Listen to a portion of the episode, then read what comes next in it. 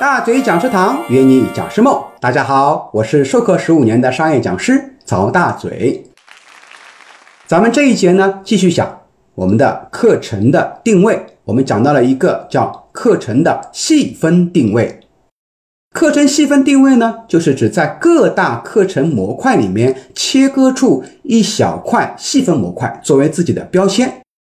细分可以把课程的按级别细分。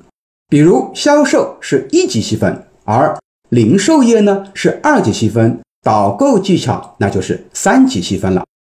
再比如说领导力模块，领导力是一级细分，中层领导力是二级细分，执行力是三级细分啊，诸如此类。在定位这本书啊，就是我们李斯特劳特合著的。定位由机械工业出版社二零零二年出版的一本书啊，就是讲的定位啊。这本书里面呢，提出了一个占领用户第一心智的概念。因为人的脑海中对某一需求的认知，最多只能记住三个品牌，而且通常都是在第一和第二两者之间做选择。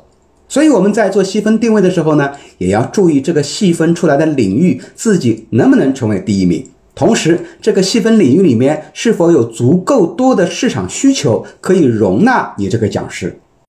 通常的逻辑是，越年轻的老师啊，越需要往下面细分。如果这个细分领域竞争对手不多，市场容量也足够还大的话，那你就在这个领域扎下根，很快就能成为第一名。那么大家想到了这个需求，第一时间呢就能想到你这个老师。分享一个案例。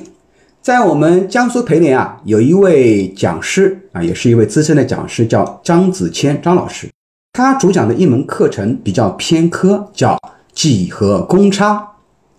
这个课是分类在生产管理下面的制造管理里面的，所以它的一级分类是生产管理，二级分类呢是制造管理，然后三级细分就是它的几何公差管理。那我本以为哈，这么偏科的老师应该没什么课吧。但事实相反，他每一年的课都排得很满，要预约张老师的课啊，至少得提前一到两个月。什么原因呢？啊，后来了解一下啊，因为全国讲几何公差的老师本身就没几个，那么他的这个课程定位啊，这个标签多年以来一直没有换啊，再加上他的课程比较落地，授课的风格呢也是比较幽默，所以企业只要有这方面的需求，第一个就想到了张老师。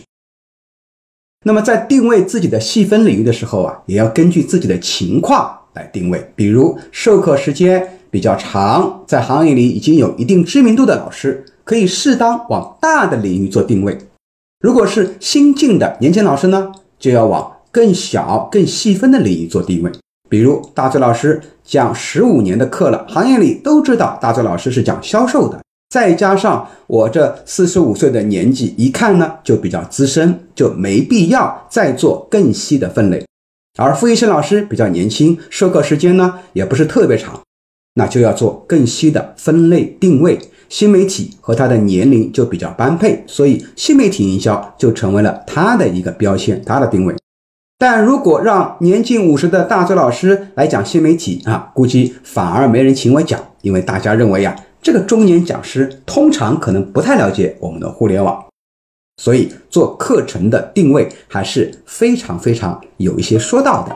你领悟到里面的真谛了吗？那么我们下节课会继续分享更加精彩、更加落地的干货内容，请持续关注我们的课程。下节课再见，拜拜。